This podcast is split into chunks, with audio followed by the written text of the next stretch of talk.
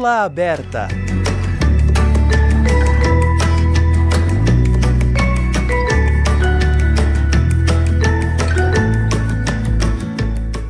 Olá, ouvinte da Rádio Fapcom. Eu, Larissa Bueno, apresento para você o Aula Aberta, o programa que traz um espaço de reflexão com base nos assuntos abordados durante os eventos da Fapcom e dos conteúdos ministrados em aula. O 12º Simpósio de Comunicação, ocorrido em agosto de 2019, teve como tema Diálogos Democráticos, Comunicação Humanitária e para a Paz, e trouxe professores, pesquisadores, estudantes e ativistas para compartilharem a experiência sobre esse assunto. Com o tema Comunicação e Direitos Humanos, você confere o palestrante da primeira mesa, o professor doutor José Vicente, reitor da Faculdade Zumbi dos Palmares. Eu, padre doutor Jaildo, queria pedir a gentileza de quebrar um, pro, um pouquinho o protocolo, porque eu vi essa cena aqui de juventude e fiquei tomado para tentar repetir aqui, viu, Bianca? Uma tradição que é a tradição da Zumbi dos Palmares, de sempre iniciar os seus trabalhos dizendo um bom dia, uma boa tarde, uma boa noite para o mestre que nos ilumina e que empresta o nome, que é Zumbi dos Palmares. E lá na Zumbi as pessoas já estão acostumadas. Né? A gente já inicia os nossos trabalhos, primeiramente, fazendo uma homenagem ao nosso líder Zumbi dos Palmares. E eu queria pedir a licença para convidá-los a se integrar naquela tradição, que hoje é a tradição nossa também. E é muito fácil. Né? É, eu digo bom dia, boa tarde, e no caso, boa noite, Zumbi dos Palmares, e vocês, como se eles estivessem ali, né, no centro daquela tela, devem responder Boa noite, Zumbi dos Palmares. Normalmente, como as pessoas têm dificuldades, a primeira tentativa não vale nota, é só um vocalize. Né? Mas depois está valendo nota e o, o, doutor Daildo vai aqui dar o, o parecer final. Então eu faço dessa maneira. Boa noite, Zumbi dos Palmares! Boa noite, Zumbi dos Palmares! Marilés, pode melhorar, né? Agora valendo nota. Boa noite, Zumbi dos Palmares. Boa noite, Zumbi dos Palmares. Pronto, 10 para todo mundo.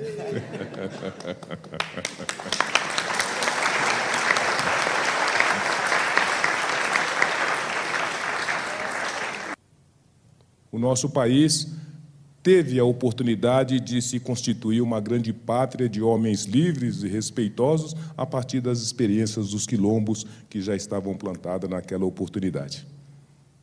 E no meio do caminho nós nos perdemos, porque nos entregamos depois às gerações vindouras um país que ainda hoje está partido entre raças, entre origens, entre sexos que se degradiam, que se conflituam e que ao final nos traduz como um país que está muito longe de ser uma pátria que possamos chamar de todos nós.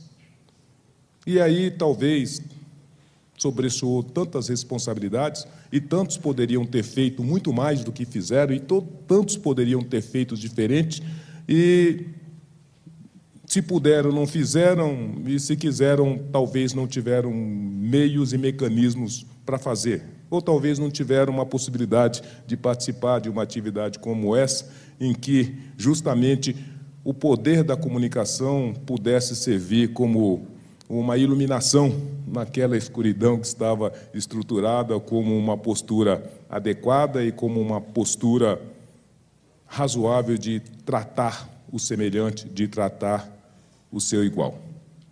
Nosso país se desenvolveu e a comunicação, que sempre esteve colocada como talvez um traço e quase que uma necessidade obrigatória da existência humana, é impossível pensar a existência e o desenvolvimento humano sem a possibilidade de comunicação do indivíduo com o indivíduo, do indivíduo com o seu coletivo, do indivíduo e seu coletivo com os outros grupos, de todos os seus grupos com a cadeia que estabelece essa perspectiva da presença humana no mundo e esse conhecimento poder servir, no mais das vezes, como justamente a chave que abre os cadeados e a chave que permite que a liberdade seja alcançada, seja fortalecida e seja manutenida. Então, o conhecimento que levou-se à época e o conhecimento que deveria estar carregado das virtudes do seu tempo, foi um conhecimento que aprisionou, foi um conhecimento que subjugou, foi um conhecimento que tratou diferencialmente as pessoas, pura e simplesmente por conta da forma como eles se dirigiam ao seu sagrado, pura e simplesmente da forma como eles apresentavam a sua estética, pura e simplesmente pela forma que eles manifestavam mesmo a sua cultura. E nós que construímos universos de narrativas em que os valores eh, estruturantes e os valores virtuosos da humanidade estavam estruturadas, inclusive nas nossas plataformas, os livros, nas Bíblias, em todos os outros veículos que pudesse recepcionar esse tipo de veredito e de conhecimento, foi um veredito e um conhecimento que, apesar da sua grandeza, apesar da sua envergadura, apesar até da sua beleza, ele se fez sobre corpos escravizados, sobre corpos humilhados, sobre vida de pessoas que eram arrancadas da sua casa, da sua terra, da sua família e eram serviciados a céu aberto. Foi isso ao longo de tanto tempo e foi isso que afinal entregou para cada um de nós um Brasil em que a comunicação que deveria servir para libertar, para inspirar, a comunicação que deveria ser o bálsamo que curasse as feridas e que abrisse as portas para que todas as almas nelas pudessem se penetrar, ao final transformou todos numa grande prisão, onde nós nos mantemos aprisionados e onde nós não conseguimos a energia, a potência suficiente para definitivamente romper os grilhões e nos tornarmos homens e mulheres livres. Então, a comunicação que nos trouxe até aqui é uma comunicação que, enquanto bradava liberdade, ela nos tornava escravizados. É uma comunicação que, enquanto bradava por virtude, ela produzia a ação deletéria de distinguir entre as pessoas.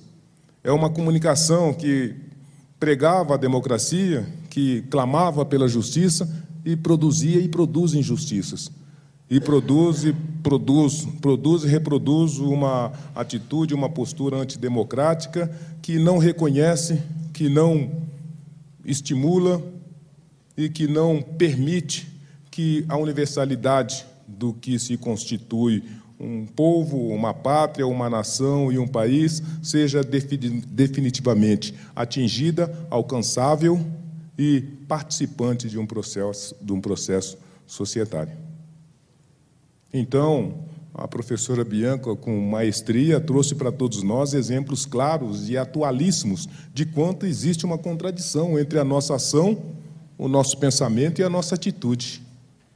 Entre os valores que nós nos propugnamos, os valores que nós nos debruçamos sobre os livros e a nossa prática, que ao final nos entrega uma realidade totalmente contraditória.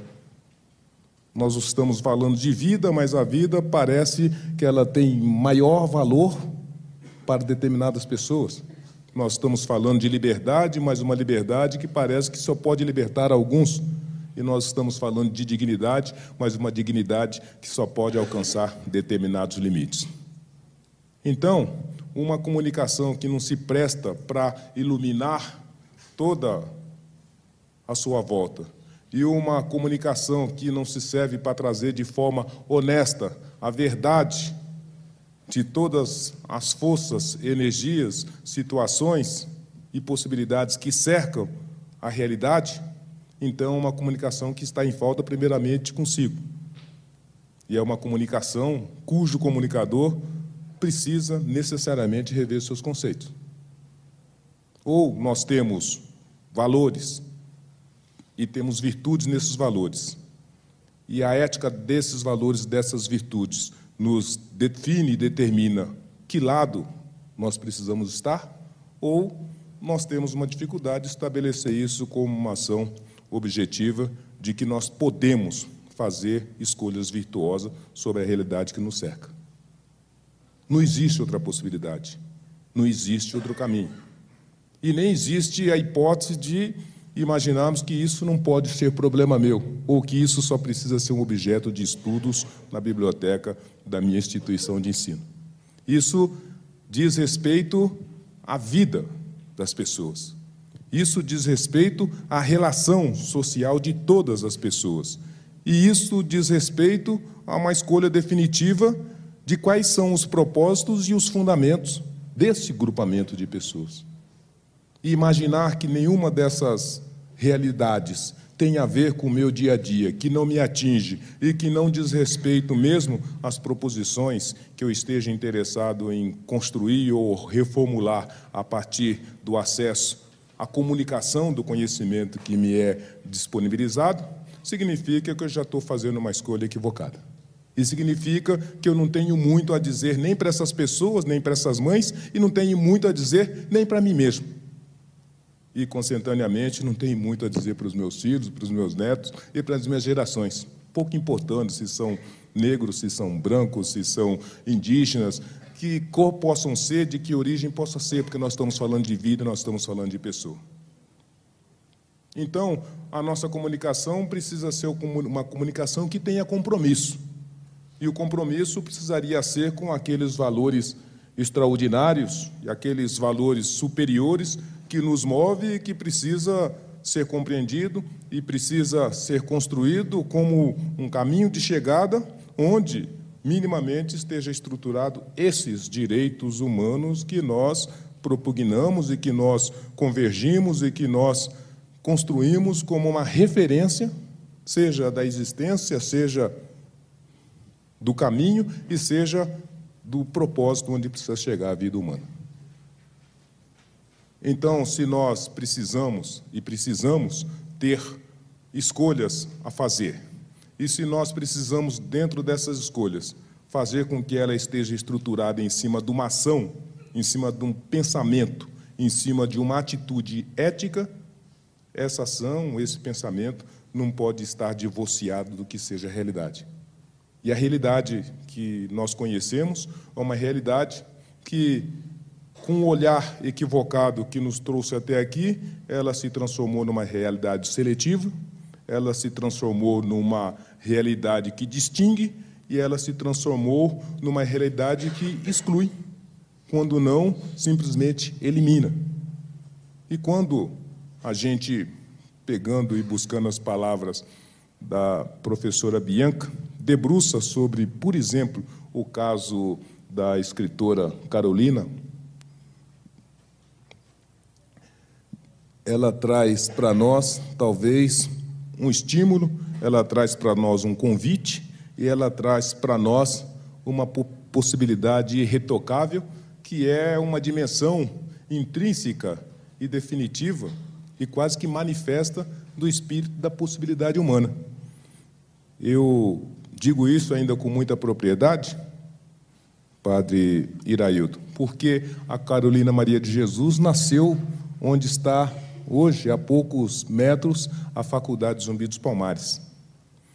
Eu não sei se todos vocês conhecem, não sei se conhecem, mas a Carolina Maria de Jesus era uma mulher negra, mãe de três filhos, que morava na favela do Canindé. Então, a favela do Canindé, naquela localidade, era o que chama hoje essa, é, é, essas pessoas que andam com um carrinho pegando papelão, pegando objetos na rua. E ela fazendo isso todos os dias e também trabalhando de doméstica e de todas as outras atividades é, serviçais da época, ela, na sua favela, é, criava seus filhos e, curiosamente, ao final da noite, né, extasiada, cansada e tomada pela dificuldade de todos os dias, pegava uma lamparina que ela tinha na sua casa como um único foco para iluminar, pegava a sua filha mais velha, colocava sobre o colo, a outra segurava a lamparina e ela pegava então o seu caderno, a sua caneta e escrevia as suas memórias. Foi assim que se fez Carolina Maria de Jesus. Em uma oportunidade, pegou fogo, teve um incêndio nessa favela do Canindé, e a, a mídia da época foi, então, conhecer as circunstâncias desse incêndio E, nesse momento, um, uma das personalidades jornalísticas que acompanhava essa comitiva era o jornalista Audálio Dantas, né, da Folha de São Paulo e tantos outros veículos. E ele, então, entrando no barraco, viu aqueles né, inéditos da Carolina sobre os móveis que não tinha e, num primeiro olhar, já identificou ali um fato extraordinário e uma escritora genial. Não é? É, pegou aquele material, fez um tratamento e, ao final, saiu o quarto de despejo, né, que se tornou, transformou um dos primeiros best-sellers do Brasil, sendo traduzido para mais de 30 países. E a Carolina era alguma coisa é, imponderável, né? um ponto totalmente fora da ponderabilidade, primeiro da existência. Imagine uma mulher com três filhos catando latinha e catando papelão e acreditando que aquilo ia dar certo, não é? Segundo, que mesmo naquelas noites escuras, nem sei sempre com lamparina ou mesmo sem lamparina, ela com aquela firme crença de que um dia melhor viria e que, apesar de todos os pesares, ela conseguiria fazer a sua trajetória e permitir que as suas filhas é, seguissem na juntamente. E depois mesmo diante daquelas agruras, ela compreendeu o seu talento e o seu dom íntimo, que já era uma bênção dos céus, para transformar aquilo numa forma de registrar uma resistência, mas também de construir uma possibilidade a partir do seu próprio registro. E o curioso é que, posteriormente, ela então se transformou numa grande escritora. É, a sua filha é, se a sua filha mais velha se transformou numa grande professora, não é? E a sua obra e a sua vida se traduziu no nome de uma escola municipal aqui na cidade de São Paulo, e que nessa escola municipal uma das professoras é justamente a sua filha.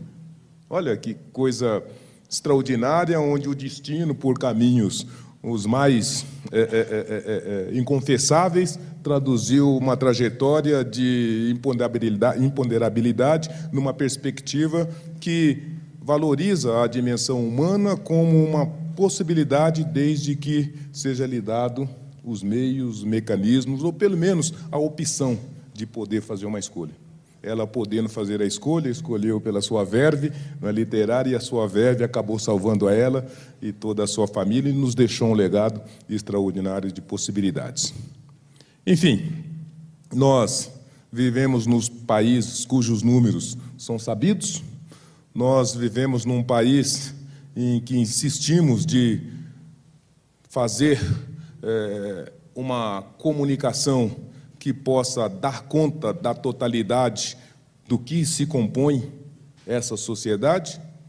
Nós produzimos uma comunicação que faz uma seleção permanente e às vezes direcionada ou não, né, tendenciosa ou não, daquilo que nos importa, em essência. E essa comunicação é uma comunicação que, mesmo que estruturada em cima de fundamentos da justiça, da razoabilidade, da isonomia, da igualdade, do respeito enquanto expressão de verdade e de uma verdade que congregue e permita que todas as verdades se manifestem, ao final ela acaba recortada por horários não é, inconfessáveis ou enviesados, que ao final acabam reproduzindo mais do que uma comunicação, mais do que uma mensagem, acaba é, produzindo e iluminando o que é o próprio produtor dessa mensagem. Quem escreve, com que olhos escreve, com que sentidos e senso somático escreve e com que perspectiva e que, com que compreensão e visão do mundo o faz. Né? As narrativas não nascem sozinhas e não se escrevem, elas são construídas e quem as constrói são aqueles que primeiramente se construíram como indivíduo, como cidadão, em cima de valores, em cima de crenças, em cima de costumes, em cima de padrões de comportamento que estão estruturados em valores de mundo. E se nós tivéssemos que ler os indicadores aqui relacionados e todos os outros que nós conhecemos sobre os vários Brasis, não restam dúvidas que a nossa comunicação está em dívida com a verdade, está em dívida com a honestidade e está em dívida com a justiça. Mas não tudo, nem tudo é, são é, notícias ruins. Né? Eu acho que para esse caos em que nós alcançamos, talvez emerge uma possibilidade de uma construção, agora sim, é, estruturada em cima de fundamentos dessa verdade e dessa honestidade, que precisa ter a grandeza e a virtude de entender cada indivíduo como uma extensão de mim, de si, que tem que entender o mundo, que ainda que seja global, como um recorte mínimo do meu entorno e que possa compreender a responsabilidade desses meninos negros, mas também dos demais meninos brancos, dos meninos indígenas e de todos os meninos e de todas as meninas, como uma responsabilidade nossa também. Não dá para dizer mais que não é comigo, que eu não sabia e que eu não respondo pelos dados daqueles que me antecederam. O mundo é um mundo único, o mundo é e precisa ser um mundo em que todos tenham a possibilidade, todos tenham a oportunidade e todos tenham a ambição de poder expressar todas as dimensões da sua perspectiva de indivíduo, de cidadão e principalmente de construtor e transformador de um mundo. E nós não queremos, logicamente, um mundo em que alguns possam mais e alguns possam menos. Nós não queremos mundo em que as pessoas possam ser tratadas ou diferenciadas pela sua origem, pela sua raça ou pela sua cor de pele. O que nós queremos e o que nós precisamos é um mundo em que todos, sem distinção de qualquer natureza, possam realizar o seu pressuposto e seu propósito de indivíduo, que é de ser feliz, que é de ser livre, que é de ser igual e que é de ser uma potência da centelha divina, daquele Deus, daquele sagrado que ele acredita, e que possa livremente, de forma autônoma, se realizar e realizar a sua volta como uma experiência do universo nesse curto tempo de passagem pela nossa Terra, pelo nosso planeta.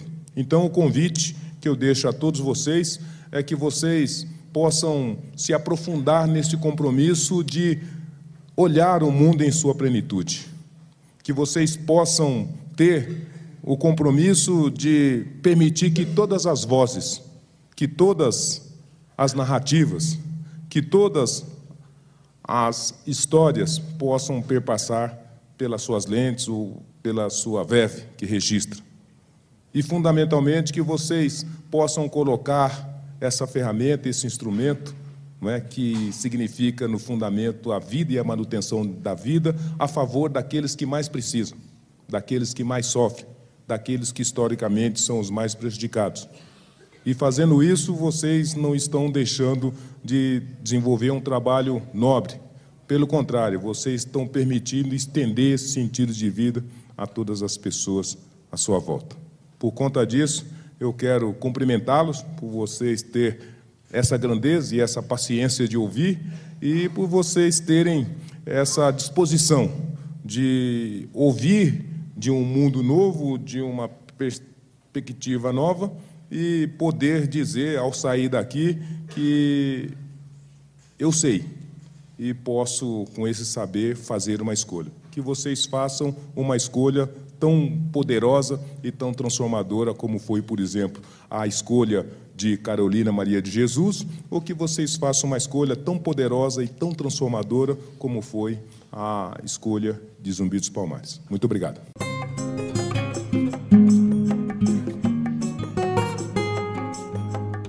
Aula Aberta de hoje fica por aqui.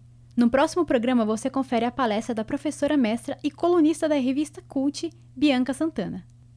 Com produção e redação de Jéssica Silva, locução de Larissa Bueno, sonoplastia de Lica Shiroma, áudio de Danilo Nunes e direção artística de Fernando Mariano, essa foi mais uma produção da Rádio Fabicon 2019. Agradecemos a sua audiência e até mais.